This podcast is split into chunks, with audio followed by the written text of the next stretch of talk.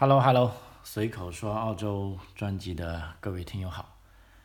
老张在南澳洲阿德莱德向大家问好。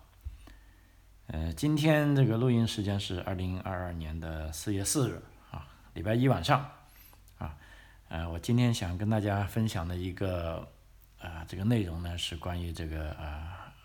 马上到来的联邦大选啊，以及以及刚才过去的这个我们南澳洲的州选州选举。啊，那么这几年呢，可以看到在很多选举当中呢，都看到啊，来自中国留学生的积极参与，啊，那么积极参与呢，其实这是好事啊，就是说对留学生来说，本身通过啊参加竞选啊或者助选啊来认识澳洲啊这个社会啊，甚至来融入澳洲，甚至通过竞选来啊体验了澳洲的这种社会制度啊，那么这都是好事。啊，但是呢，在这里面呢，依然它是有一定的这个啊风险啊啊，尤其是咱们很多学生啊，就只只看到啊，我参加这个竞选为我的简历带来了好处啊，但是呢，不小心呢，其实也是有一些风险啊。那么今天呢，咱们主要就啊谈啊它所存在的风险啊，因为有很多啊学生家长啊。啊，尤其是在中国国内的啊，因为对澳洲的情况啊不是太了解啊，或者得到的消息都是啊呃等于说有点片面的哈，就对这种孩子参加这种活动啊，也表现出一些啊忧心忡忡啊，也担心会有什么风险啊。那么在这里呢，我会根据这个澳洲目前的法律啊，根据以及一些已经发生的事情啊，来跟大家详细啊。谈论一下这方面的事情啊啊，希望对这些啊学生以及啊这些呃比较关心孩子的家长啊有所帮助啊。那么其实现在啊我录音的时间是差不多十一点，我从外面刚回来啊，因为今天干嘛去了呢？啊，是帮我的孩子测核酸去了啊。嗯，说到核酸啊，就自然不能啊摆脱这个澳洲的疫情了哈。那么事实上，澳洲疫情呢，现在从数字上来是挺可怕的。啊，但是由于各州的防控呢各有啊各的政策不同，所以我这边呢也没有办法再去统计了啊，因为也没有意义了啊，在这主要跟大家讲一下我所在的这个啊南澳洲啊，因为南澳洲呢它是比较特别的啊，就等于说它人口不算最多啊，但是它也是从这个之前的抗疫的优等生啊，现在就说被大家啊认为啊这个后期失策了。啊，那么这个失策导致啊，前几个礼拜啊，这个澳洲南澳洲的执政党啊就被赶下台了。那么现在新新任的州长啊，这个 Peter 啊是这个自由党的啊党魁上台了啊，就说南澳一夜之间呢是啊换了这个头啊。那么从数据来看啊，今天南澳的。啊，就二十四小时啊，刚啊新发生的这个新的案例啊，确诊的是有四千五百九十五个啊。那么住院那所幸呢，住院病人并不多，目前依然在住院呢有二百零九个啊。那么在这个要需要使用 ICU 的呢啊是啊有八位病人。那么今天呢没有新的病人啊去世。啊，所以总体来说，这个尤其新增四千五百九十五啊，这个还是，呃，比较平坦的啊，因为每天都有那么多啊，昨天前天大概其实都有五千多啊，那么今天说到啊，所以这个数字呢，大家都啊已经习以为然了啊，就如果哪一天突然降成四百多啊，那还是就我想会令人令大家觉得奇怪啊，因为现在四千多。啊，其实都很正常啊，因为与病毒共存的嘛，啊，那么我女儿为什么要去做核酸呢？我今天也跟大家就从这个事里面讲一下，看一下南澳就目前的它这个啊，南澳政府啊，它是怎么样啊，对这个执行它的这个抗疫政策的啊，嗯，是在昨天嘛，就听到我女儿在咳嗽，啊，那他们这个这么一咳嗽嘛，因为现在是属于啊这个夏去。啊，应该是秋天要来了哈，这个昼夜温差比较大啊，也许它就是一些小感冒啊。但是问题是在这个啊新冠疫情期间呢，这种感冒啊啊，按南澳的这种啊官方的指引，就 S A Health 啊，就是说南澳的健康主管部门 S A Health 出的指引呢，就是说这其中也是一项啊新冠疫情的一个特征啊，就是说无论咳嗽发烧，当然它还有很多啊什么啊这个食欲不好啊啊流鼻涕呀啊这个啊都属于这个新冠疫情的一个症状。那么按照这种症状呢，他就应该啊是要去做检测了。啊，那么我们就很紧张啊，在咳嗽的当天呢，就啊帮他用这个试剂盒啊做了一次，啊是阴性，啊所以就觉得没事。但是从早上出去咳回来的时候也咳啊，这时候我们就有点啊有点担心了啊，或者是有点不高兴了啊，觉得他老是咳，这也不是办法，因为对他自己来说他觉得没什么，但是我们想你去又要上学啊，又要还要。上班还要去打工啊！你跟别人接触，你老是咳嗽，也许人家会不高兴啊！你还要坐公交车，啊，所以在这种情况下，我们就劝他啊，就是这个呢是根据官方的指引啊，就是说你目前有这种啊，虽然是阴性的啊，你通过试剂核测了，虽然是阴性的，但是啊，根据官方的指引呢，你还是应该去啊再测一下。结果人家还老大不高兴。啊，但不高兴也没办法，就说好，那我吃了饭，先去打球啊。结果我就好心，你去打球吧啊。打完球之后啊，我就带着他，我说那现在打完球了，那我们去测一下吧。正好我们家附近大概十公里啊，在市区中心那里有一个二十四小时是开的这个测试点啊。因为整个南澳呢，二十四小时开的就不多啊。那个应该是我知道的是一个开的，其他大部分都是。啊，上班的时间八点半才开，有的是下午两点半就关闭，有的是五点钟关闭，啊，那么这时候呢，我就想啊，那么不如就去那里吧，啊，就以为不是很多人，因为好久都没去了，也不知道怎么样，啊，结果人家也同意了，啊，于是我们就开着车去，哇，开了十多分钟，一到啊，发现这个，啊，排队的车还挺多的啊，几个大圈在排，因为那个地方原来是个，啊，等于说是房车的赛车场。啊，改改成这个这个叫做移动式的测试点，也就是我们坐在车里就可以接受测试，我们也不用下车了啊，因为这样我觉得会比较安全啊，因为这个太阳下山了嘛，也也比较冷啊，所以就不用躲在外面受凉了啊。结果一进去啊，那个工作人员就问啊，你们是不是来测试的？我说是啊，他说有没有预约？啊，我说没有预约啊，他说没有预约你就排左边的队，如果有预约你就排右边那条车道往前开。哎，我就好奇问一下，我说如果没有预约，大概要花多长时间呢？啊，他看了一下我们说啊，about five hours，哇，吓坏我了啊，大概要五个小时，我的神呐！我想五个小时，现在我这个八点多，我这不是要差不多要等到啊十二点啊，我说哎呀，他说没办法，谁叫你不预约呢？那当然我也没话可说，我们的确是没有预约哈。后来我们再排了一下队啊，跟我女儿商量一下啊，就算了吧啊，还是啊今天就不测了啊，等回去再预约一下，或者呃再等明天啊，在家里附近找个点啊，可以的话啊再去测啊，所以我们就没有测啊，那么就回来了啊，就由此可见呢，目前啊虽然每天的新 case 有四千五百多例，等于说。去现场做检测的人，啊，还是挺多的啊。就是说，民众也是比较自觉吧。因为像 PCR 这种检测呢，目前按照官方的规定，就是说你要有明显的这个啊特征啊。第二呢，你就说已经是跟这个确诊的人有密切接触啊。现在密接呢，南澳的这个定义也改了，跟全国是一样啊。以前是接触了啊十五分钟就算密接。啊，那么就更多人需要测试了。那么现在呢，大概是要一起工作啊，在同一屋檐下，大概是四个小时啊，穿上密接。那么这样一来呢，按照官方说法呢，在检测的人数啊就可以变少一点啊。所以这么啊兜兜转转，那我们也没检测成。那么回来了就让孩子再早点休息吧，让他喝一点维生素 C 啊，因为通过试剂盒啊，它就是阴性的，但是。啊，对于我们就从为大家的、为别人的健康着想嘛，对吧？啊，应该还是去测一测啊，就所以目前啊，澳洲的疫情就大概是这样。那么就南澳洲来说呢，今天是四号，那么再过十天啊，按照官方的说法，如果没有重大的反复啊，因为现在奥密克戎这个病毒呢，呃是有非常多的变种啊，包括我们今天看新闻说在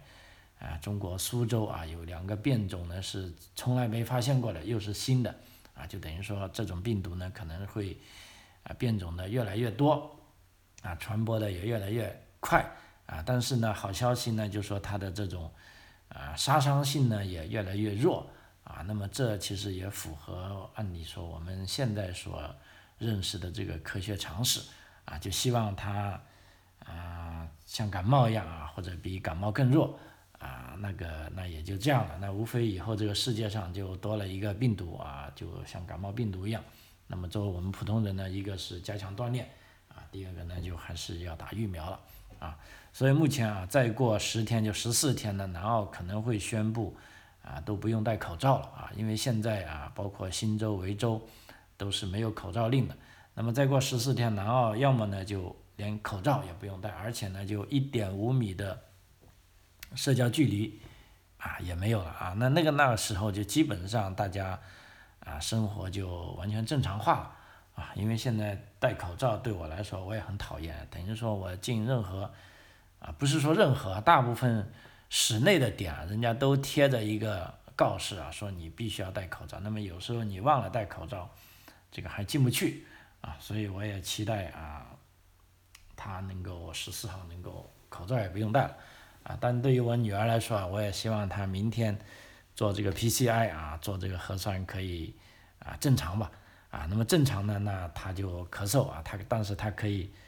呃，非常，呃，等于说啊，坦然的告诉别人啊，姐已经通过 P C I 测试了啊，没事了，所以我咳嗽是正常，啊，但是如果万一她中了呢，那么按照目前的措施，我们 全家也要被 quarantine，就说要自我隔离啊七天啊，那么七天之后啊再再出关啊，啊，但是现在这个已经。啊，不重要了，因为我身边的朋友，啊，其实都挺多都有中招的这个经历了，而且也都好了，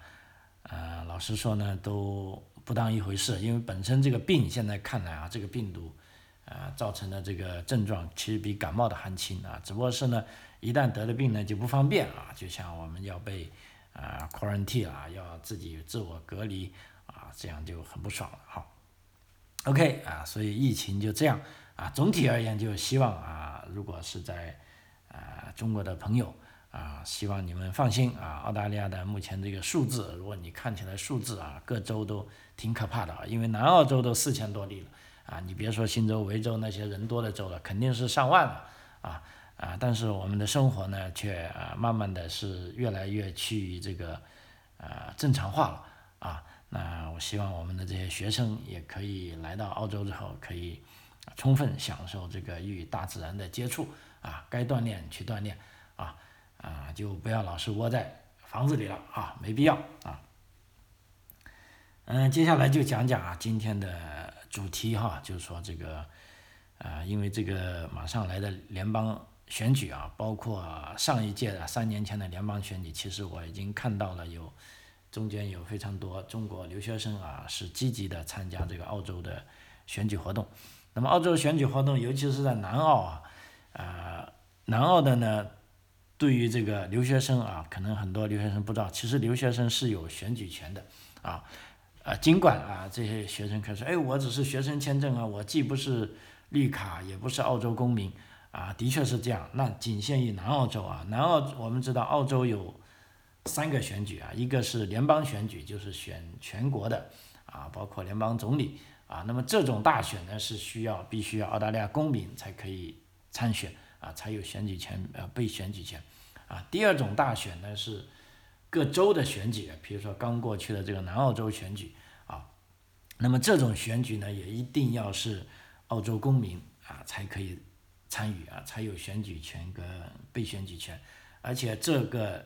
联邦一级的选举啊，跟这个州选举，而且是是必须要强制参加的。如果你是澳大利亚公民，如果你不参加选举，等于说你不投票，那你就必须要有正当的解释啊。如果你解释不出来，或者你解释的原因啊，这个选举委员会认为是毫无理由的，那你将会被刻意罚款啊。这个罚款还有好像是一两百刀哈，还不便宜哈。所以啊，有选举权的朋友啊，一定要去参加选举。那么第三种选举叫地方康首的选举，也就是说地方议会的选举。那么这种选举呢，在南澳洲啊，大家听我讲重点，在南澳洲是不需要你是公民或者你是绿卡持有者啊。那么这种地方政府的选举呢，只要你在选举的时候，你住在你居住在这个选区里啊，哪怕是你租房子。你都可以啊，甚至有的人他不租房子，但是他拥有这个物业啊，他都有选举权啊。那么这个选举呢，只有南澳洲啊才有这样的规定。比如说你去到新州啊，新州的地方选举依然要公民啊，维多利亚州也是公民啊。那么独独是唯有南澳洲啊，可以说是对这个暂时来南澳洲的这种朋友啊是啊非常宽容的，就是说即便是留学生。那么这时候呢，也有选举权。我记得在上次这个 City Council 选举的时候，啊，这选举人呢就很会造势，因为在 City 里面其实住了很多留学生，啊，啊，包括从中国来的、印度来的、斯里兰卡来的啊，这个东南亚来的很多学生，大家都来参加选举，那个盛况还是比较空前的。当时我记得我在图书馆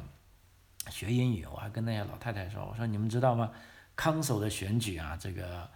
啊，没有澳大利亚公民是的这个资格是可以选举，结果把他们都还吓了一跳啊！那些老头老太太还不信我的话，我说，哎，你们去查一下南澳洲的选举法啊，果然是这样啊，把他们自己都吓了一跳啊，就说啊，原来那么多人有选举权啊！啊，大家别小看这个地方议会的选举啊，别以为它不重要，其实地方议会是跟我们平时打交道最多的啊，包括这些啊，比如说。你的孩子在这个地方议会里面有没有足够的这个啊 playground，就是说儿童乐园啊？然后你家的附近的卫生到底搞不好的？还有你的房子怎么建，怎么样批你啊？这都是地方议会的权利。也就是说，如果你这块地啊，你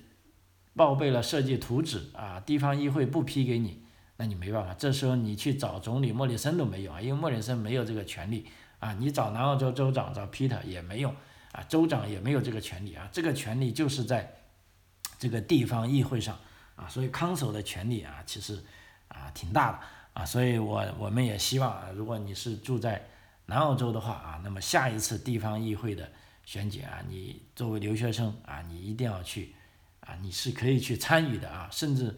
呃，你也可以去参选啊，就是说你有选举权跟被选举权。啊，那么这在南，在这这在澳洲的其他地方，啊是不可想象的啊。OK，那这里呢，我就主要讲一讲即将到来的这个联邦选举啊，因为联邦选举可以说这个影响范围更大，而且在三年前的选举呢，其实我已经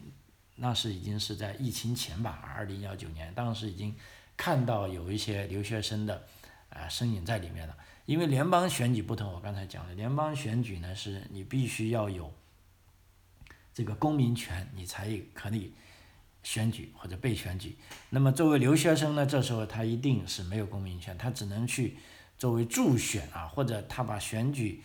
啊作为一个志愿者来帮你的候选人做一些啊工作啊。所以说呢，在澳大利亚呢，主要政党也在这个联邦和州的选举中，可以说呢与中国学生有。啊，比较多的接触，但是在这刚过去的南澳洲选举中呢，呃，我看到啊，学生倒不多啊，因为一方面可能是边境也封了两年了啊，也其实没有多少留学生可以进来啊。第二呢，啊，也许南澳洲本身这个人数就比较少，留学生就更少了啊。如果能够看到啊，新南威尔士州啊或者维多利亚州的州级选举呢，可能会有很多啊这个。啊，学生的身影参加啊，因为据统计，事实上，在过去十年哈，在拥有大量华人的社区中，啊，这些政客们开始招募中国留学生，并将其视为与选民沟通不可或缺的一环啊，这的确是这样，尤其是在像墨尔本的这个 Box Hill 啊，博士山这一带的 Council 啊，其实都有啊很典型的华人聚集区了。那么这时候呢，那么呃想当选的政客呢，为了更好的向大家描写自己的政纲呢，啊，肯定你要雇佣啊这种会说啊这个社区语言的人啊去对选民啊发出宣传啊，所以说呢，这也是啊这个可以说留学生啊接触啊当地社区和文化的一个很好的机会。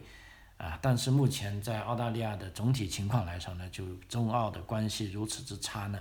啊，澳大利亚的确也存在着所谓这个中国恐慌症啊，可以说这个中国恐慌症呢还日益严重啊，包括啊这个莫里森政府啊，就是说目前的总理啊几次在大会上，包括他的内阁成员都呃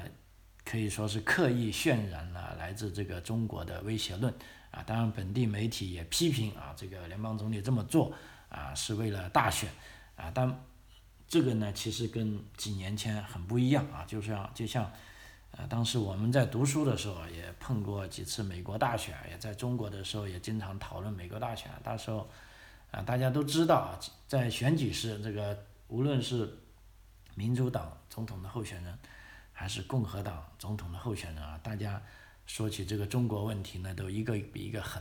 啊，但是明眼人呢心里很清楚，就说这就是为了选举，啊，等选举过后啊，大家还是乖乖的啊，跟中国很好的谈下来啊，该做生意做生意，该干嘛干嘛，啊，但是时过今日啊，十多年过去了，现在还真的就不一样，啊，你就别说美国了，现在不管是共和党上台还是民主上台，呃，对待这个中国他们是惊人的一致，啊，就是说跟以前是完全不同了。啊，那么澳大利亚也是这样啊，尤其是近期我们可以看到啊，也就是说上几个礼拜，啊，有个中国留学生已经拿到澳大利亚的签证了，啊，那么在入境的时候就被这个 ABF，就是澳大利亚入境边防管理局给拒绝了，并当场把他的签证给取消了。那为什么呢？其实就是这个学生由于他的手机里仅仅是放了几张他军训时候的照片。啊，那个就是，那这时候呢，就这几张照片呢，就他的手机在被，啊，执法官员检查的时候呢，就认为这个学生他在申请学生签证的时候，没有说清楚他参加过这种军事训练，啊，其实我们知道军训在中国可以说是非常普遍的现象，就无论你小学升初中、初中升高中或者高中升大学，啊，都有几天或者几个礼拜的军训。那么在军训的时候，你说穿着军装啊，照几张相啊，那这不是太正常的事情了。那么在之前呢，这些都不是事啊，可以说大家也没太大注意啊。但是在尤其今年以来，澳洲边境开放以来，已经出现过呃几件这样的事情，也就是中国的学生啊，学生签证在入境的时候就被当场看守了啊。那么澳大利亚执法局他出来。为自己避免，他就说我们有权利这样做啊！你们作为学生，你应该参加过这些军事训练啊，必须要向在申请签证的时候啊如实申告啊。那么问题，这种如实申告以前干嘛去了呢？啊，所以说这个啊国家之间的关系恶化，就说按照我们说的那句话，就说时代的一粒灰啊落到个人头上就是一座山。啊，所以在这个澳中关系急剧恶化的情况下呢，就说，入境澳洲的同学们啊，一定要啊有这方面的思想准备啊，那么把一些啊自己要多想一下啊一些突发的情况，或者把一些没必要带的东西啊就没有必要去，包括刚才讲的这微信照片上这种军装的照片啊，如果你觉得你能解释得清楚，你可以带；如果你觉得很难解释清楚，那干脆就不要带了。啊，那另一方面啊，中国的公民啊，这个陈磊啊，就说一个在啊环球电视网的记者啊，现在也是被中国啊扣押了，应该有十九个月了啊，在昨天开始并以间谍罪啊被起诉啊，那么这里面呢，就澳洲政府也发出自己的啊这种声明啊，就说中国应该更透明的啊去审讯这个事情，应该让澳洲使馆人员参与啊。这些审判啊，但是很遗憾啊，他并没有得到这种待遇啊，所以这个我这里讲这种事情呢，就说是国家之间恶化的关系啊，就是说会影响到每个人。那么在这里也是对于这个啊，咱们中国的留学生也是，当你在这里积极参与澳洲选举活动的时候呢，啊，可以说好处都是有的。比如说好处为什么呢？我也去看了一下，包括我也之前问过一些学生啊，比如说这些学生啊，他们的职责啊，主要就是在讲华语的社区啊进行宣传啊，比如说派发传单呐，解释政策啊，或者敲门拉票啊，啊提高选民的投票率啊。那另外呢，一些学生还负责在中国的社交媒体上为竞选活动进行公关啊，比如说在微信或者微博上啊。所以每当看到公众对其候选人或政党的批评的时候呢，那么这些学生助选人呢还必须接力减轻损害。正如一位学生助选员所说的，就是说，操控多个社交媒媒体是我们工作的一部分。也就是说。啊，各种公众号啊，甚至以前莫里森都有自己公众号。那么这些讲公众讲这些中文的公众号到底是谁去做呢？极有可能是这些啊既懂英文又懂中文的啊这些中国留学生在做，包括在微博、微信啊，甚至现在还有小红书啊，还有各种其他音频平台啊都有啊。那么啊这时候呢，就这些学生呢，他就可以啊很好的啊发挥这些作用啊。那么招募学生的方式呢？目前其实澳大利亚各个政党啊，尤其是大党，都过都可以通过各自在校园内的啊俱乐部啊来招招募这个大学生助选员。比如说悉尼大学，它就有啊这个自由党俱乐部啊，还有这个保守党俱乐部啊，还有工党俱乐部啊。那么这时候呢，中国留学生的政治领袖呢，可以说也变得更加引人注目啊，为政党竞选招募开辟了另一条。啊，这个途径啊，许多候选人的竞选团队目前已经很会利用这个中国的社交媒体，刚才讲的这个微信啊、微博啊、小红书啊，可以说网络更多的志愿者啊。那么作为学生，他为什么会被这些招募人员所吸引呢？啊，因为招募人员呢，他基本上都有一些很具体的承诺啊，比如说第一啊，他可以颁发志愿者证书。啊，比如说你参加了这次联邦大选的志愿活动，那么有了这个证书呢，可以说对学生找工作有好处了啊，可以充实他的简历。第二呢，啊，咱们学生啊，留学生参加这个活动呢，可以说与澳大利亚政治、商业和社会精英人士可以说有了建立这个人脉关系的机会啊，所以一旦啊这些啊学生被录用呢，他们就会得到关于该党的，比如说无论是工党啊还是自由党。啊，还是这个呃绿党，还是国家党？那么该党的意识形态以及澳大利亚选举规则和条例的简要介绍啊，那么这些学生呢，他就可以在工作中呢，啊，逐渐掌握这些东西啊。所以说呢，我们看到啊，就说中国学生他愿意参加这些政治活动啊，其实对个人来说啊是有好处的。我这里呢也问了一些学生，也参照了一些媒体啊，就说。主要呢啊，咱们中国学生认为参加这些政治活动的动机呢是有啊三个吧归纳啊，比如说第一点啊，这些学生认为这些宣传活动是参与澳大利亚社会和了解澳大利亚文化的文化的一个理想方式啊，他们可以在这个过程中练习自己的英文啊，这个是绝对 OK 的啊。其次呢啊，这些学生认为这样的经历对他们的简历很有帮助。非常有助于他们未来的学习和职业发展，啊，虽然啊，这里说一句岔开的话，就对于一些回国的同学，啊，就说回到中国没有留下来的学生会发现，啊，这种经验在求职中并不那么关联，因为啊，中国的这种情况啊，显然跟澳大利亚是有很大的不同，啊，但是你在澳大利亚，你说你参加过助选团，啊，那的确啊，可以证明你的社交能力啊。同时呢，第三当然是这个友谊的因素了啊。比如说，有些学生认为他们所参与的其中，比如说某个政党的助选团啊，主要是基于他们与候选人或竞选团队成员的个人关系。比如说，哎，张三成为竞选团队的一个头啊，这时候他把李四、王五都拿来，因为这些都是他们平时一起玩、一起上学、一起打游戏的哥们儿嘛啊。那么这几个凭着哥们儿一起好。那我们就一起去帮他吧，啊，他们是基于啊这一点啊，就说以上三点啊参加这个活动，只不过呢这样其实呢也有缺陷啊，因为参加活动的这些同学呢，对一些政党的价值观和呃意识形态对于这些学生来说并不重要，而且他们对竞选活动的老实说核心信息呢是也缺乏兴趣，往往导致对其工作缺乏长期坚实的承诺啊。就是说这些学生大家也知道，他就是一窝蜂的来了啊，像一阵风啊，咵的一声吹来了，然后哗的一声一阵风又走了，所以让这些学生来参加助选团呢。很典型的就是他们不会长久的啊，因为政党的价值观跟意识形态呢，哎，老实说，这些年轻人呢，他们啊并不很关心啊。当然了，在这其中里面呢，也有一些中国学生可以说对他们的候选人是做出了坚定的承诺啊，甚至有的留学生我看啊，他们甚至正式登记啊，成为党员啊。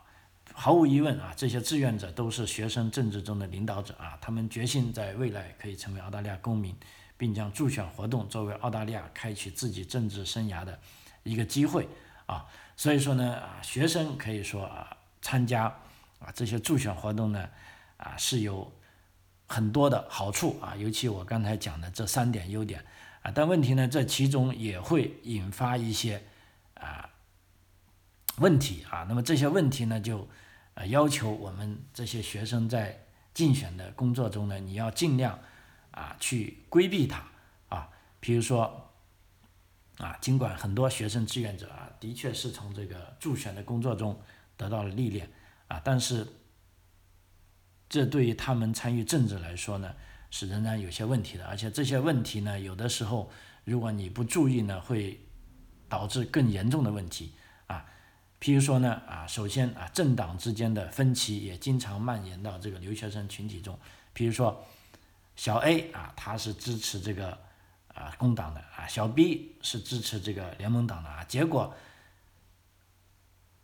那边还没不知道谁选上，这边这两派，呃，A 同学的一派跟 B 同学，他们首先就进行激烈的争吵了啊。按理说啊，他们是助选的，他们没有必要。为这些去争吵，但是这个很容易理解的。比如说，我支持 Labour 工党啊，他支持自由党，那么我们这两派见到就要一起吵架了啊，而且有时候呢还吵得很激烈啊。虽然这种吵啊，就是说我们觉得必没必要，甚至呢他们应该吵，比如他应该关注改善国际学生福利的这些政策去吵才有意义。但是现在呢，他们就为了我支持。Labor，你支持 Liberal，两边就吵起来了，啊，这样是很不好的，就是说让啊留学生之间有了这个呃团团伙伙啊派派派派系系啊，其实这个对咱们留学生来说是没有任何好处的，对不对？第二呢，就是说很多人担心呢，中国留学生在澳大利亚政治中被污名化啊，因为这主要是人们对外国干涉选举。啊，有一些越来越担心啊，尤其这几年啊，包括啊，目前看来有一些澳大利亚媒体啊，或者智囊团，甚至政治家啊，就会将中国留学生啊描绘成啊中国政府的间谍，企图干扰澳大利亚的啊政治制度啊。那么这其实是啊非常危险的啊。虽然出现过这种事，而且这些人所引用的证据啊，通常都没有超出学生直接参与澳大利亚。竞选活动的范围啊，而且呢，这些学生老实说，中国留学生啊，参加这个呃联邦跟州的竞选活动，大部分是受到澳大利亚政客的邀请和鼓励的啊，结果呢就被说成啊干涉啊澳大利亚内政啊，这其实就很不好了啊，而且目前令人担心的是呢，如果中国留学生可能因为参与竞选活动而摊上法律问题。啊，在这我要扩大一点啊，其实不仅仅是啊中国留学生啊，包括所有的海外学生都有可能因为参与竞选活动而摊上法律问题。因为什么呢？在呃，其实，在去年二月份呢，一项新的这个叫做《反外国干涉法》已经获得这个参众两院同意了啊。这个法律旨在限制外国的个人或实体为竞选活动。筹款或者直接出资，甚至授权选举事宜，以影响联邦选举啊。那么根据这项法律呢，目前啊我们还不清楚是否允许各政党招募外国个人协助其竞选活动。如果允许，那么在什么条件下可以招募外国人？在什么条件下是不可以招募外国人啊？那么这里呢，其实这个法律是没写的很清楚的啊。但问题呢，问题来了，就是说只要是存在这种模糊性，那么澳大利亚各政党会继续将实用主义置于其原则上，并利用这一灰色地带来推进事业啊。那么这时候呢，啊，我觉得不仅是中国留学生，包括其他在澳洲的各国留学生啊，都应该意识到这种风险。啊，其实这种风险很大的，因为你去帮人家参加竞选，那你不小心如果被指控为，呃，这个触动了反外国干涉法，那就是啊，老实说是非常不划算了啊。那么在这里，按照我在啊平时生活中的一些经验呢，啊，我给大家一个很基本的原则啊，因为这个反外国干涉法呢，其实它也是有原则的，就是说它上面并没有写的啊，不准你外国人来助选。啊，比如说啊，咱们中国留学生，如果你愿意去参加这些活动，你是没有问题的啊。但是这时候呢，啊，你注意啊，如果能听到这里的也是我的粉丝了，我就在这里搞一些，就是说给一些非常重要的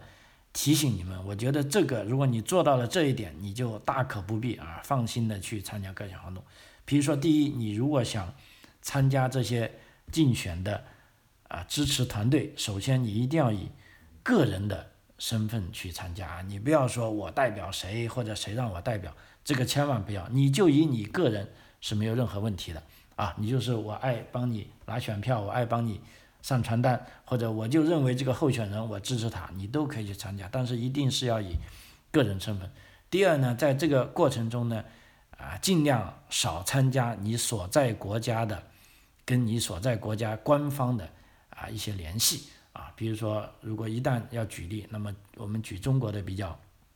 啊，容易懂一点啊。像中国现在在各个学校都有这个叫做海外学生联谊会呀，或者中国留学生这个叫管理委员会啊。那么这些会议呢，其实平时都会跟啊中国驻澳洲的这些领事馆进行接触啊。当然，这接触并不是说要干涉澳洲内政，有的纯粹就是为了啊更好的关心中国学生，因为。中国领事馆嘛，代表中国政府在这里，啊，这个支持中国学生，啊，关心他们的生活，啊和学习，这是完全正常的，啊，但这个时候呢，你就不要把选举的事，啊，跟他搞在一起了啊。比如说，你要做，你就做助选，你不要说，哎，我再问一下大使馆的官员，喂，这个某大使，你看这次选举我们应该要支持谁呀？啊，或者反对谁呀？我们要去。呃，投谁的票啊？让大家去追他票啊！这些都千万千万不要做这种事情，因为你一旦做了这种事情，你是有可能触动了这个反外国干涉法啊！因为反外国干涉法其中有一条呢，就是说认定你是不是一个叫做外国政府或者外国政府的代言人啊？如果你以个人的身份，像老张，我在这里讲啊，我喜欢莫里森或者我反对莫里森。啊，我喜欢 Peter 或者我反对 Peter 都没问题，因为这是我个人的自由，我爱怎么说都可以。啊，但是呢，如果你是跟比如说某国政府啊，比如说跟马来西亚政府、跟新加政、跟新加坡政府、跟这个印尼政府，你是有关联的，比如说你是这个政府派出的代表，那这时候呢，按照这个反外国干涉法呢，你应该先登记成为叫做这个外国政府的代言人啊，比如说我是新加坡。驻这个澳大利亚的大使，那我所做的工作肯定就是代表新加坡政府的。那么这时候呢，你要向澳洲有关部门澄清啊，首先我是代表这个政府的。那么这时候呢，你所说的话啊，大家都很清楚了。那也许他代表了新加坡政府，那你不能说我来欺骗选民，我明明是代表新加坡政府的，但是我在外面又说啊，这就是我自己的观点啊。那么这时候呢，你就有可能会。在没有表明你身份的情况下，你就违反了这个反外国干涉法，那这样呢就是呃非常非常危险的一件事情。好，这个时间关系啊，今天就跟大家分享这么多，主要就讲啊这个海外学生如果参加积极参与澳洲选举活动的啊机遇和风险啊。那么机遇我刚才讲了有很多好处，但风险呢？也讲了，那么如何规避风险呢？在刚才的后面也讲了，就是说，首先你要代表个人啊，最主要是你一定要代表个人，你最好啊，不要跟什么组织扯上关系。如果你一定要跟这些组织扯上关系呢，你就要问这些组织，他们有没有向澳大利亚政府背书，比如说有没有宣布他自己的立场。那么只有宣布完了，那你才可以去参加这些工作。如果你都含混不清的，那么这有可能就会对你啊积极参与澳洲选举活动会带来啊个人的风险啊。那么这样呢就是非常不划算了啊。好。啊，这个随口说澳洲啊，今天就跟大家分享到这里啊，非常感谢您的收听，我们下期再见，谢谢。